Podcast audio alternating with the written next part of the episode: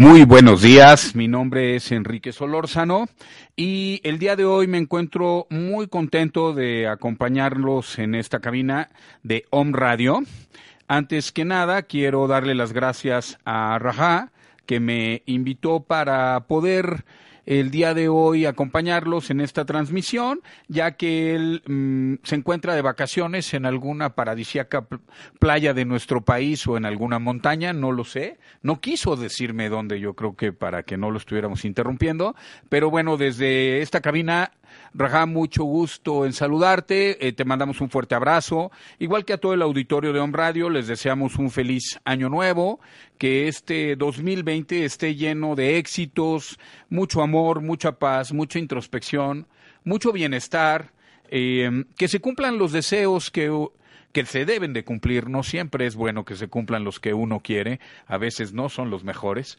Y bien, eh, también quiero agradecer a la cabina de Home Radio por la oportunidad de este programa. Estaré con ustedes cubriendo a Rajá algunos días, aproximadamente cuatro semanas. Y bueno, me presento. Mi nombre es Enrique Solórzano. Soy psicoanalista, eh, soy psicoterapeuta, psicólogo clínico con especialidad en adicciones y un poquito de experiencia respecto al tema de las adicciones. Entonces, el día de hoy vamos a trabajar un poquito este aspecto que desafortunadamente cada, cada vez está más fuerte dentro de nuestra sociedad, el tema del consumo de drogas y sustancias, al igual que de alcohol, y al parecer mm, se viera simple, como si no fuera un problema social o un eh, grave cáncer que está dañando mucho a la sociedad y su tejido. Entonces, bueno, hoy lo, hoy lo trabajaremos de fondo. En los siguientes programas estaremos teniendo algunos invitados, psiquiatras, médicos y otros psicoanalistas para que nos ayuden a entender este padecimiento desde diferentes áreas.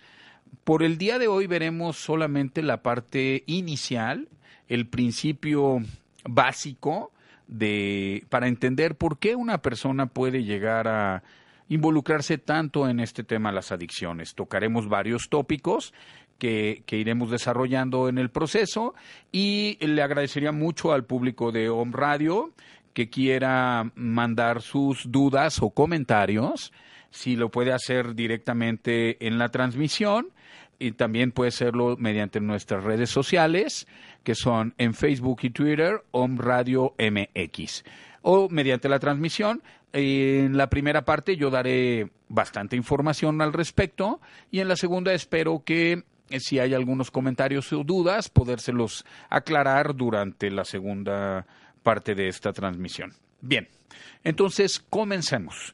Em, la adicción viene principalmente de la palabra adicto. Adicto, aquel que no tiene dicción aquel que no ha dicho. Si lo vemos desde este ángulo, hay muchas formas de, analizar las adicciones y de verlas, pero una de ellas es esta, desde el psicoanálisis, es aquel que no tiene la capacidad de decir, que no ha podido decir. Y mm, este adicto normalmente tiene un principio. Bien, la adicción tiene un principio. Hoy hablaremos de los principios o del principio de la adicción. Entendamos a qué nos referimos como principio. Principio le podemos dar dos connotaciones eh, fundamentalmente. La primera sería referente al inicio de algo, donde algo comienza, donde algo empieza, donde comienza por primera vez y la segunda que vamos a analizar del principio es esta norma, este, esta norma general, como los principios básicos de una cultura, como los principios básicos de una actividad, como los principios básicos de un proceso. Vamos a revisar la adicción desde el, el, principio en este programa, desde esos dos enfoques. Bien, hablemos de principios inicialmente fisiológicos cuando la persona tiene una predisposición al consumo de alcohol y sustancias. estos principios fisiológicos pueden gestarse desde la propia gestación, pueden tener inicio desde el vientre materno. no es una condena, no es una regla, no, no es que una persona que haya tenido un proceso de gestación como el que voy a describir un poquito más adelante, esté condenada a tener que ser un adicto, simplemente hay una predisposición inicial desde su formación, desde su gestación. Pensemos un poco en una personita que los padres biológicos son adictos, ya sea papá o sea mamá. Que esta persona, o los dos, que desafortunadamente es el caso más común hoy en día dentro de nuestra sociedad, eh, muy simple ver el, el, consumo de cualquier sustancia. Hoy yo entrevisto muchos pacientes y con una naturalidad me dicen, bueno, sí, yo empecé a consumir drogas desde muy jovencito, en, a los 12, 11 años, empecé con marihuana, empecé con inhalantes, empecé a consumir eh, alcohol, y, y, lo ven de lo, de lo más normal, puesto que ha estado acompañándolos desde el inicio de sus vidas. ¿no? Entonces, bien, ahora, estos padres biológicos que pueden engendrar a un hijo dentro del consumo de las drogas, ¿no? ya sea en estos raves, en estas fiestas, en cualquier otro tipo de evento o fuera de ellos, simplemente son consumidores cotidianos y están en el, en el consumo cuando gestan a un hijo. Hablemos de un pequeñito que tiene esta desgracia de haber sido engendrado desde el consumo y entonces comienza su desarrollo en el útero. Este bebé eh, va a recibir dentro de mm, su proceso de desarrollo muchos contaminantes. Si la madre deja de consumir, es muy probable que disminuya la, la afección de de contaminantes en el desarrollo del pequeñito, pero si la madre no deja de consumir, seguramente la sangre del bebé estará intoxicada, parte de la placenta no logrará filtrar todas las toxinas que llegan al, al pequeñito, le llegará información eh, toxicológica de, del consumo. Eh, hay registros, desafortunadamente, de pequeñitos que ya nacen con cierta predisposición, que ya tienen adicción, que sufren en algunos casos síndrome de abstinencia al nacer porque las madres no han dejado de consumir sustancias durante la gestación. Estos tal vez sean los casos eh, más angustiosos o mm, más terribles eh, de un principio eh, fisiológico de dependencia a ciertas sustancias, al alcohol o a las drogas en general. ¿Qué pasa con ese pequeñito? Va recibiendo ciertas descargas químicas y tiene algún mm, efecto químico en su desarrollo y al nacer ya tiene de inicio una dependencia. Un caso menos complejo que este es cuando el pequeñito en su desarrollo por alguna circunstancia desconocida, tiene cierta deficiencia, ¿no? Puede ser que el, pequeño logre em, en su desarrollo generar algún tipo de ah, deficiencia químico-neuronal. Hay de diferentes formas, hay muchísimas diferentes, pero hablemos de una en específico. Hay pequeñitos que desde el desarrollo generan el síndrome, eh, perdón, el déficit de atención, algunos con hiperactividad, algunos sin hiperactividad. Estos pequeñitos eh, tienen una configuración neuronal de, de cierta manera les permite que que su atención sea muy corta, que sus lapsos de atención sean muy cortitos, que su mm, fijación a un cierto tema sea corto, que su memoria sea deficiente. Y si está acompañado de la hiperactividad, además estos pequeños son aquellos que andan por todos lados y nadie los quiere, ¿no? Porque no se portan bien, porque dan mucha guerra, porque no obedecen, las maestras se quejan mucho porque ya terminaron la tarea y se van, etcétera.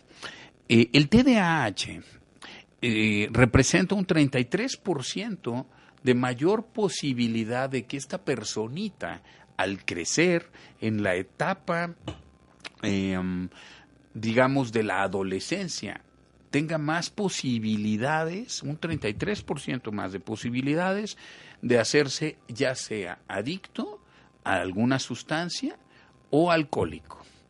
Eh, este es otro principio fisiológico, una configuración neuronal de cierta forma. Como está el TDAH, hay muchas otras más. Em, algunos chicos en su formación genética, desde su principio básico, están con ciertas descompensaciones en la producción de neurotransmisores. Hay algunos pequeñitos que vemos que desde chiquitos no pueden dormir, que em, la mamá y el papá ya les dieron de comer, ya están limpiecitos, ya no hace frío, y sin embargo el pequeñito continúa llorando continúa haciendo berrinche.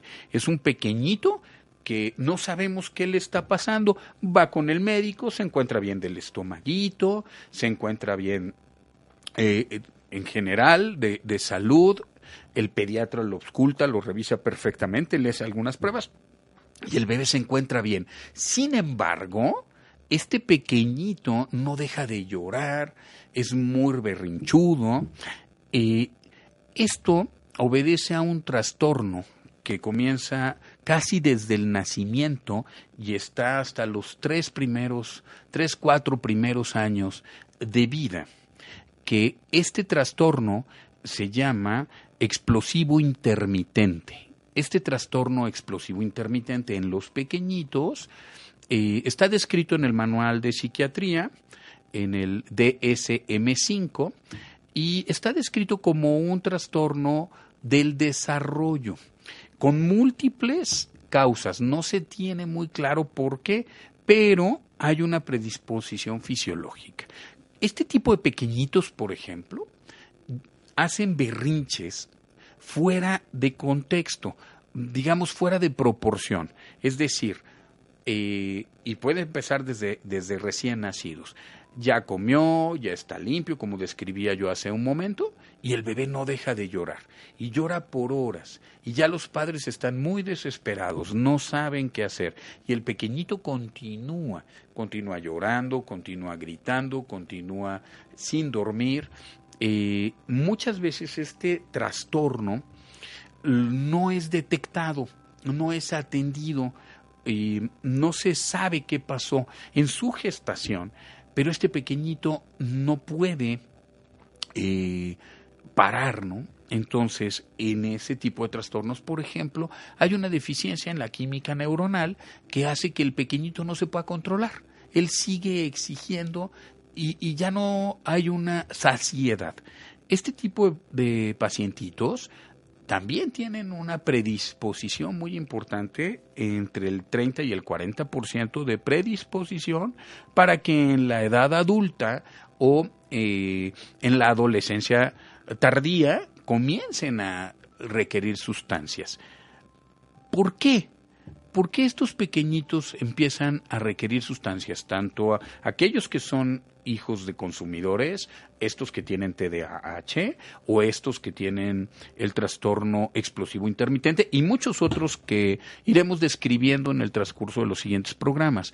¿Por qué estos pequeñitos tienen esa tendencia? Bien, la tienen por esta química neuronal descompensada y entonces hay mucha angustia, mucha desesperación, mucho miedo, muchas emociones que ellos ni siquiera entienden. Cuando llega a una edad de la adolescencia, o la pubertad o la adolescencia temprana tardía, eh, estos pequeñitos llegan a conocer el alcohol o alguna otra sustancia. Hoy hablemos de alcohol y marihuana como, como inicios.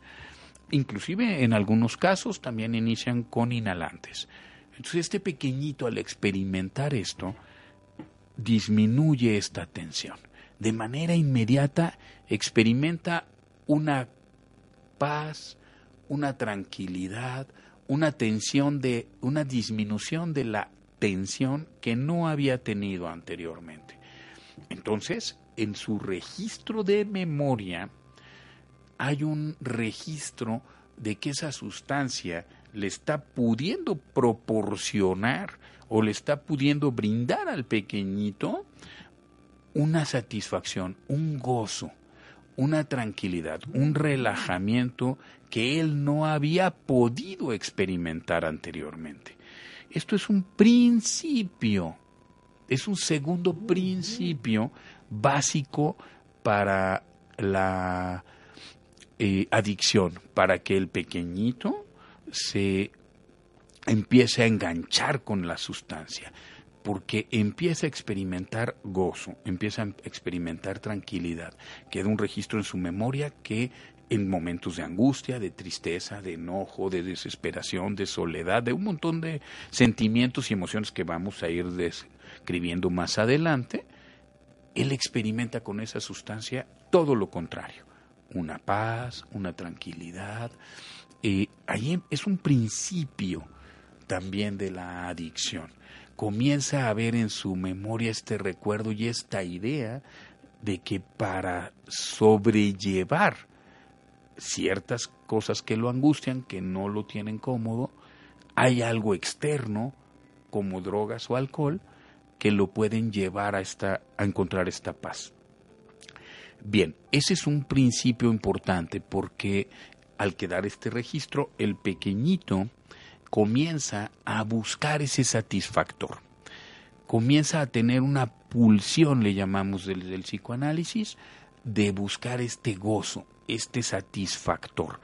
En esa necesidad de búsqueda empiezan otros principios, ¿no? El pequeñito puede tener soledad, hoy que, hoy que los hogares modernos eh, están de alguna manera organizados en, formas donde los pequeños cada vez están más solitos, cada vez están cuidados por personas ajenas a papá y mamá, etcétera.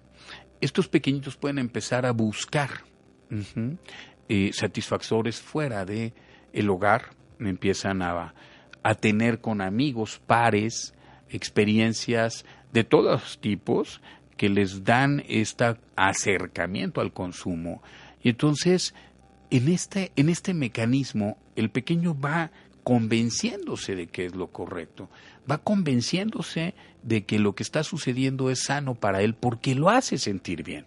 Él tal vez no alcanza a darse cuenta, cuenta de consecuencias, de qué podría pasar más adelante, etcétera. En su registro solamente es muy importante una latencia muy fuerte, el gozo el gozo que le da el consumo de esta sustancia.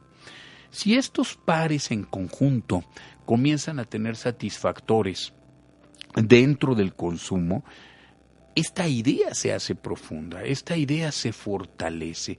Y entonces estos pequeños, edades eh, entre los 11 y los 15 años, comienzan un consumo ya importante de sustancia. Otro principio es que los padres no se dan cuenta. En esta desatención o ignorancia, por otro lado, no, no pueden darse cuenta de lo que está sucediendo. Creen o lo confunden, consideran que es parte de la adolescencia, consideran que es parte de la pubertad o del desarrollo del pequeño, eh, estos cambios de humor, que ya no quiera ir a la escuela, que empiece a bajar calificaciones, que empiece a estar malhumorado, que empiece a cambiar ciertos hábitos. A veces confunden mucho los padres o los adultos cercanos al pequeño estos rasguitos. Los confunden mucho pensando que son parte de la adolescencia.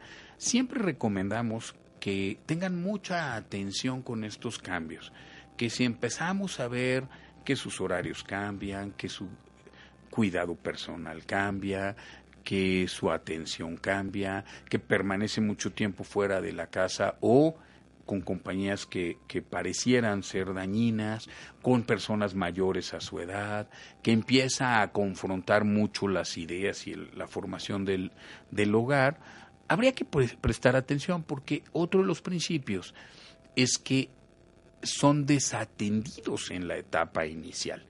Una adicción, aunque haya una predeterminación fisiológica poderosa, si la logramos detectar y detener en la etapa de inicio, antes de que sea mucho más fuerte, podemos tener un mucho mejor resultado. Pero tenemos que estar muy atentos, padres, hermanos, mayores, eh, maestros, etcétera, toda la sociedad en general que conviva con estos pequeñitos para darnos cuenta si él está empezando a entrar en este consumo. Bien, una vez que el pequeño entra en el consumo, y todavía hay oportunidad de detener un poquito, pero muchas ocasiones no nos damos cuenta y él continúa empieza a consumir. El consumo hace que en el hogar empiece a haber aún más distanciamiento. Si los pequeños pudieran tener dentro del hogar ya un ambiente que no es favorable para ellos, el consumo lo hace aún más agudo. Es decir, un padre o una madre angustiados, eh, ignorantes de lo que está pudiendo suceder con el pequeño, comienzan a ser más violentos, más desesperados, comienzan a, a tal vez creer que, como, e, que, que es una rebeldía nada más, y entonces en vez de poder ayudar al pequeño, lo alejan, empiezan a ser violentos con él, el mismo pequeño se aleja, toma distancia, se le confirma desde el inconsciente que lo correcto son sus amigos, el gozo, porque eso lo hace sentir muy bien, y que lo incorrecto está dentro del hogar, porque eso lo hace sentir muy mal. Llega a casa y hay pleito, hay carencias emocionales, hay carencias em, materiales, hay carencias afectivas, y entonces a él se le va fijando la idea de que lo correcto está en la calle ahí empieza a cobrar mucha fuerza, se potencializa el consumo y se potencializa muchísimo más el riesgo. Estos son algunos de los principios con los que podemos identificar el consumo de adicciones. Y en este mm, inicio, yo quisiera resaltar que no solo es darnos cuenta y poderles brindar ayuda, hay que escucharlos muy bien, hay que ver las cosas que no dicen con sus palabras, con sus actos, como dicen ahora algunos anuncios, eh, sus horarios, sus actitudes, sus silencios, etcétera, para poder ser preventivos. Muy bien, eh, vamos a mm, ir un poquito más adelante a un corte y después de este corte daremos respuesta a las preguntas que hayan surgido hasta este momento. También después del corte empezaremos a hablar de otros principios como los principios sociales, los principios sexuales, los principios de seguridad material o angustia material y los principios emocionales y sociales. Bien, em, me parece que estamos ya por, por entrar al corte. Nos vemos en un momento más con sus preguntas. ¿Sabías que Biocon es un proceso alternativo contra las adicciones? ¿Te gustaría vivir este proceso sin internamiento con resultados efectivos? Todo esto y más aquí en Home Radio todos los viernes a las 9 de la mañana. Te esperamos. Hola, soy Ana Ortega. Te invito a vivir tu presente continuo y conquistarlo con una sonrisa. Lo más importante es darnos cuenta de todo lo que está pasando fuera de nosotros y así podemos comprender las conversaciones internas que hay dentro de nosotros. Aquí, Amor en Libertad, todos los lunes a las 9 de la mañana por Home Radio. Hola amigos de Home Radio, yo soy Antonia Ortela y mi compañero es Eugenio Bravo, servidor y amigo. La agricultura orgánica es beneficiosa para todos, así como para la naturaleza, la flora y la fauna. ¿Y sabías que el agua de coco te sirve para una transfusión sanguínea? ¿Mito o realidad? Descúbrelo todos los jueves de 9 a 10 de la mañana en nuestro programa Mercado de, Productores, Orgánicos, Artesanales, y, agroecológicos. Escúchanos por OM Radio. Hola, Mi nombre es Jorge Quintana y te invito a escucharme en mi programa Martes de Coaching, en el que trataremos temas relacionados con el desarrollo de la conciencia y con cómo podríamos transformar nuestra vida a partir de las posibilidades que creamos, de las preguntas que hacemos y de nuestra manera de conversar. Nuestro programa será transmitido todos los martes a las 11 de la mañana a través de Home Radio. Sígueme en Facebook como Jorge Quintana Coach. Te espero. Hola. Muy bien, muchas gracias a nuestros patrocinadores y comenzamos nuevamente con el tema en el que nos habíamos quedado, que son los principios de las adicciones o el principio de las adicciones. Bien, ya explicamos en la primera parte eh, un inicio muy básico de, de este tema y vamos a empezar a entrar en otros principios importantes. Vamos a ver como esta parte de principios como reglas generales, esta parte de principios como, como las características comunes de las personas que, que se llegan a ser afectos a alguna sustancia o al alcohol. Ya vimos la parte fisiológica, hay muchas más explicaciones sobre la parte fisiológica que sería imposible en esta sesión o en esto en este programa describirlas todas más adelante tendremos la presencia de un médico especialista en adicciones que nos explicará muy a fondo la parte fisiológica y posteriormente tendremos a un psiquiatra especialista en adicciones que nos especificará y nos aclarará desde el enfoque psiquiátrico el consumo de las adicciones. Por esta ocasión vamos a ver un principio básico, vamos a ver la parte inicial para que tengamos una idea general y más adelante podamos continuar desglosando este eh, interesante tema. Bien, em, nosotros en la clínica a la que yo represento, que es la Fundación Trino, me parece que tal vez aparezcan por ahí los cintillos abajo de nuestra página de internet y nuestras redes sociales.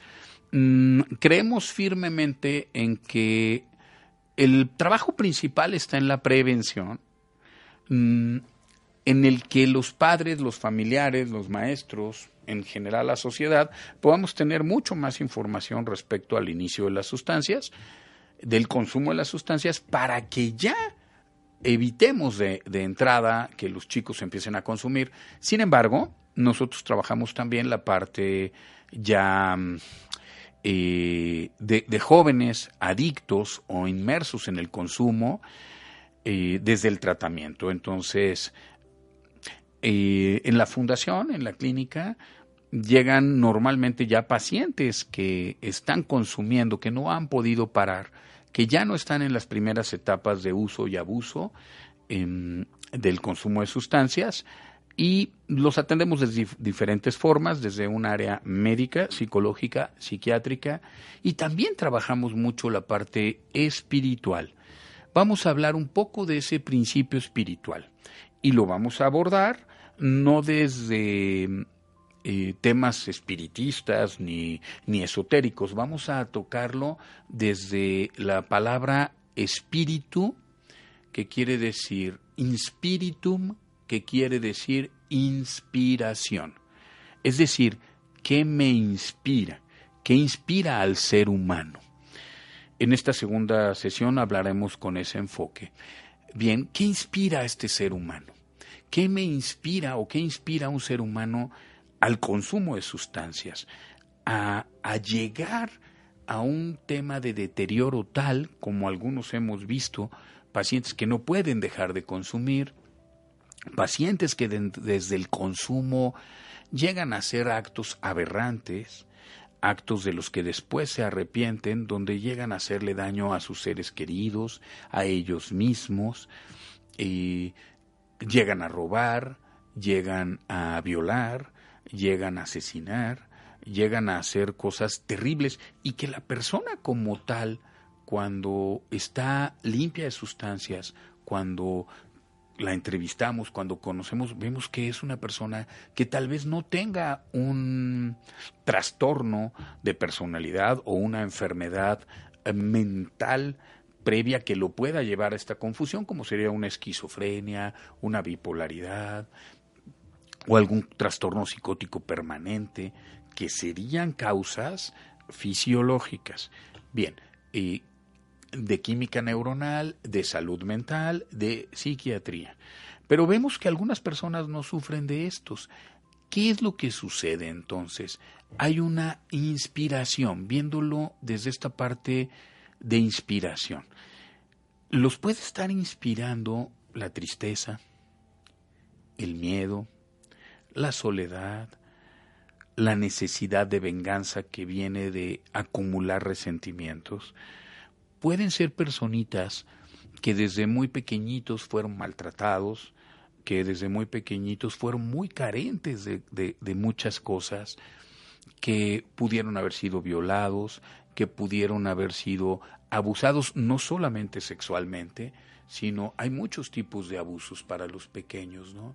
Eh, es un abuso que el, que el niño no tenga comida, es un abuso que el niño no tenga seguridad, es un abuso que el niño no tenga tranquilidad, es un abuso que un niño tenga que trabajar tan pequeño.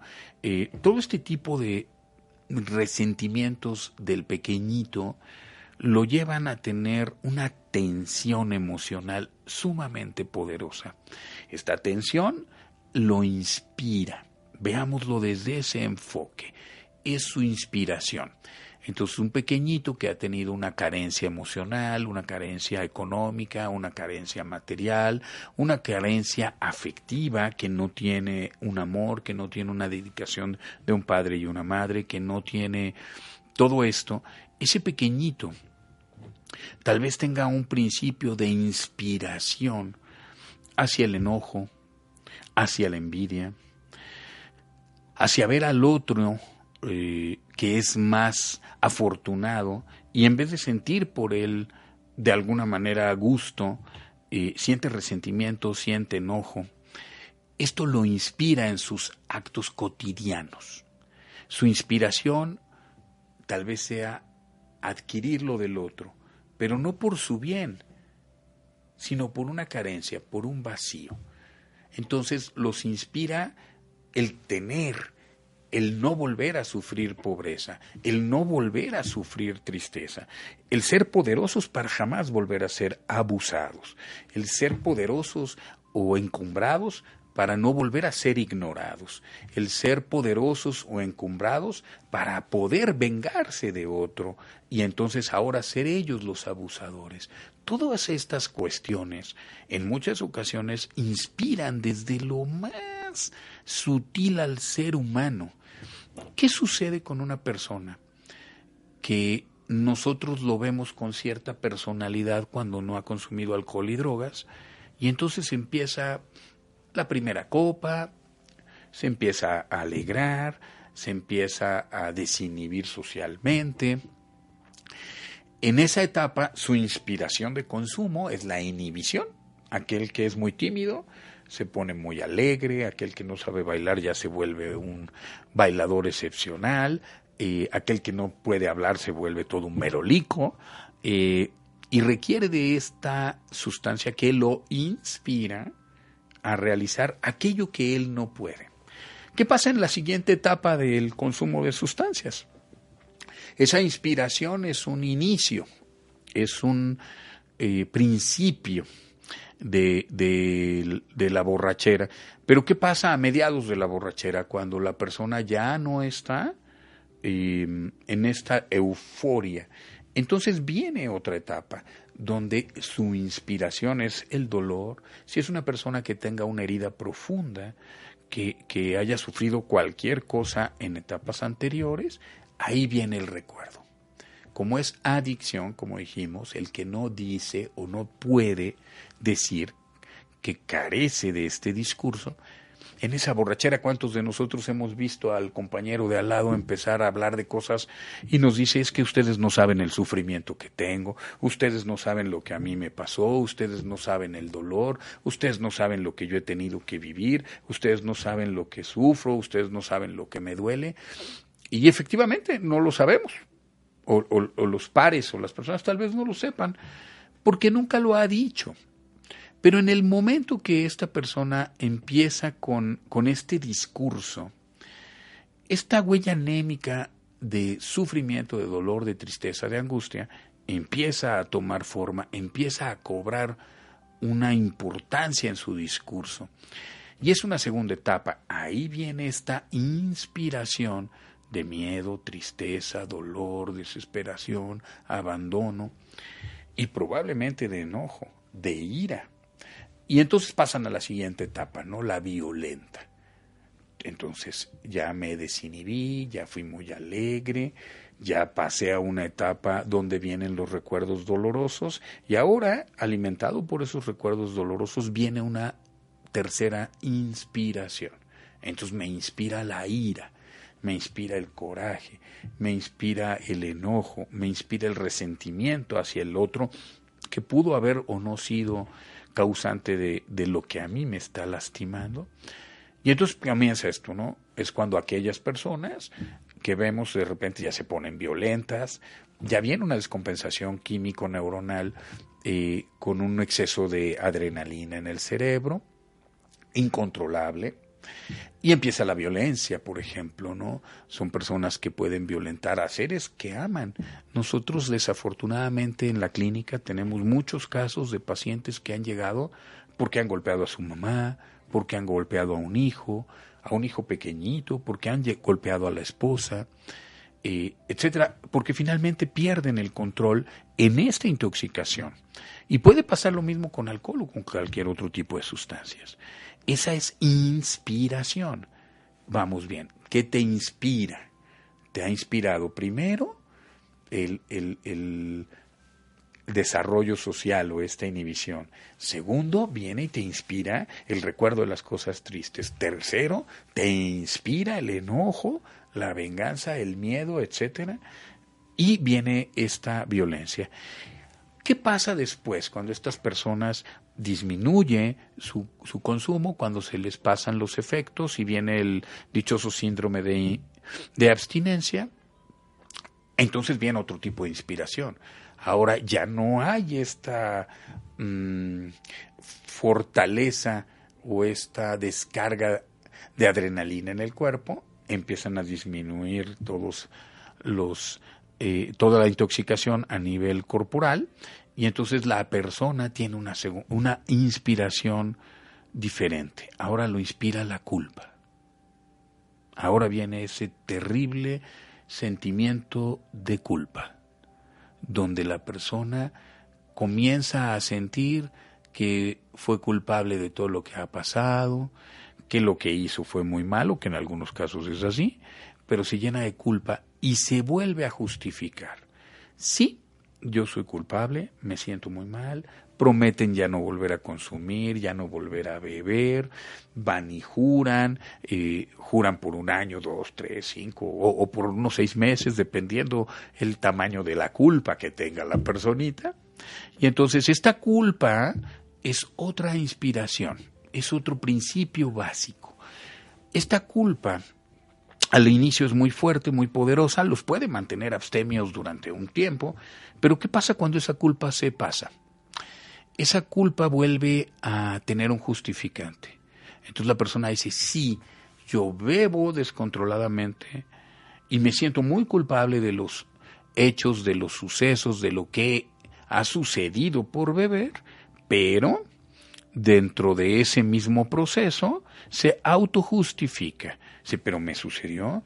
Y aquí vienen los principios de inspiración. Ah, me sucedió porque a mí me hicieron esto, porque fue injusto, porque tuve un problema en, los inicios de mi vida que no supe superar, porque yo tuve que encargarme de mis hermanos menores para que ellos estudiaran, o porque mis padres fallecieron, o porque fui un niño maltratado, o porque fui un niño abandonado, o porque no tuve las mismas oportunidades que el de al lado, o porque me dejó la novia, o porque me dejó el novio, o porque no logré eh, eh, obtener la, la riqueza, la fama o, la, o lo que yo creía. Entonces, esta culpa adquiere una personalidad, adquiere un, un origen y para la persona es muy justificable. Y si lo vemos desde de un punto de vista simplista, pues pareciera justificable. Pero este ciclo se repite. Este es uno de los principios básicos de la adicción y el alcoholismo. Estos ciclos se repiten. Estas inspiraciones de las que hablé se van repitiendo. Se van haciendo cíclicas. La persona las busca por temporadas, las busca de repente. Eh, es muy importante que nos demos cuenta que el ser humano no requiere de ninguna sustancia exógena. No requerimos de nada para sentir ese placer, ese gozo. Requerimos alimento, eh, requerimos ejercicio, requerimos muchos estímulos externos como reconocimiento, como admiración, como eh, conocimiento como tal, eh, afecto, muchas de estas cosas, pero no requerimos para nuestro equilibrio psicoemocional ni alcohol ni drogas. Desafortunadamente, hoy en nuestra sociedad son cada vez más cercanos a nosotros. Cuando yo empecé a atender pacientes adictos y alcohólicos, eh, recuerdo que era curioso, ¿no? Para que llegara un paciente mm, adicto a la heroína, pasaron muchos años.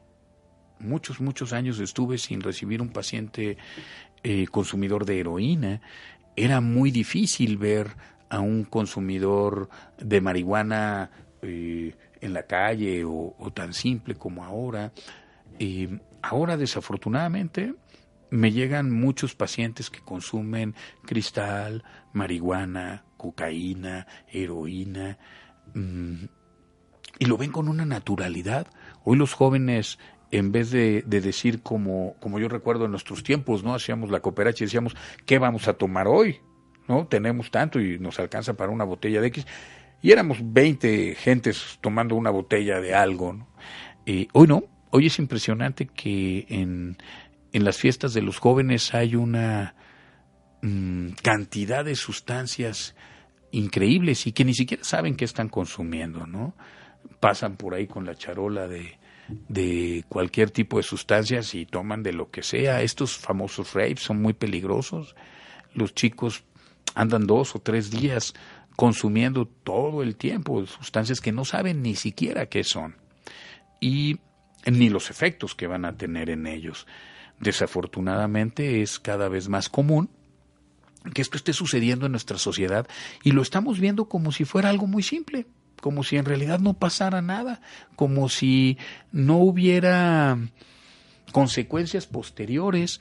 Tengan mucho cuidado, nuestro Mm, sistema nervioso central, nuestro cerebrito, tiene una capacidad de autorregularse, de, sanar, eh, muy importante. Pero este tipo de sustancias tan fuertes llegan a ser daños irreversibles.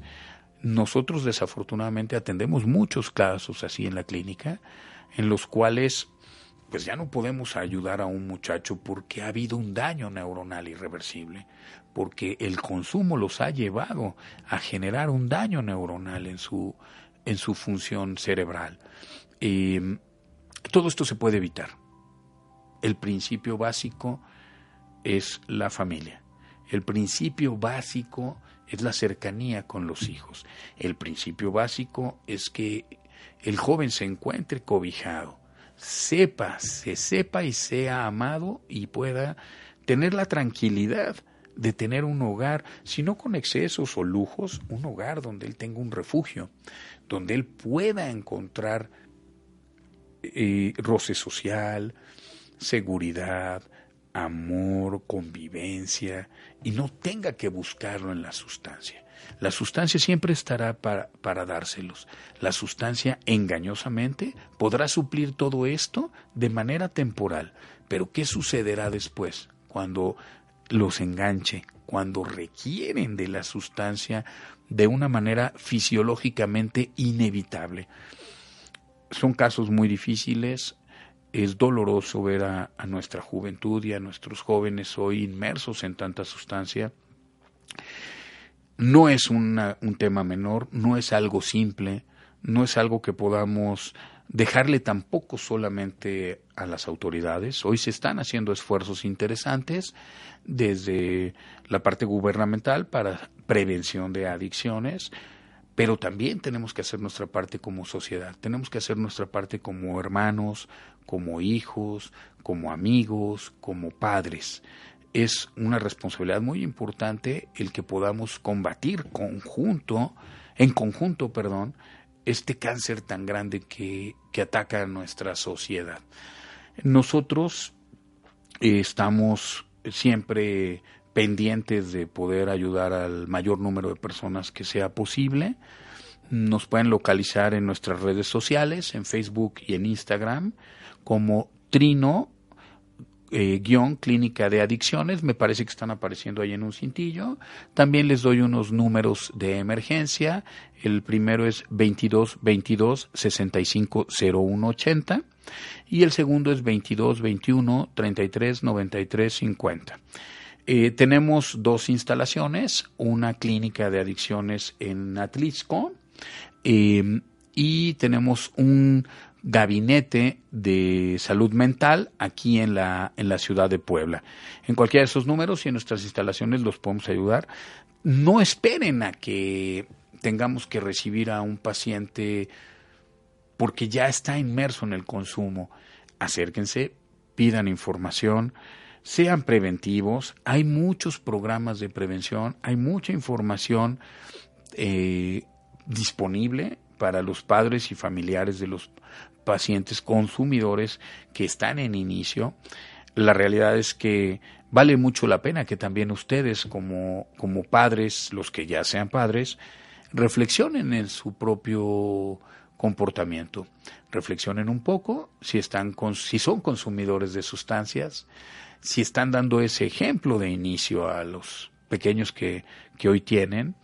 Eh, reflexionen un poco el, tipo de acercamiento al, alcohol y las drogas que hoy estén dando a sus hijos, si es que ya los tienen.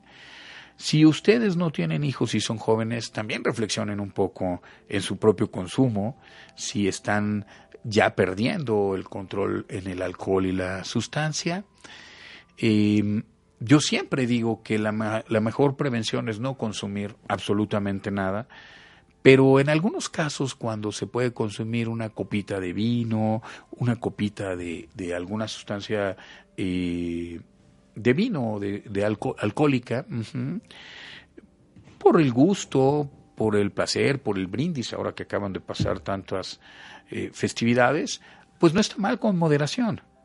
Pero si tenemos una predisposición, si venimos de, hogares alcohólicos, si venimos de hogares adictos, si venimos de hogares muy disfuncionales, si tenemos huellas némicas de angustia, de tristeza, de miedo, de desesperación, yo les diría que procuren no consumirlas, porque tenemos mucho más posibilidades de poder llegar al consumo incontrolado.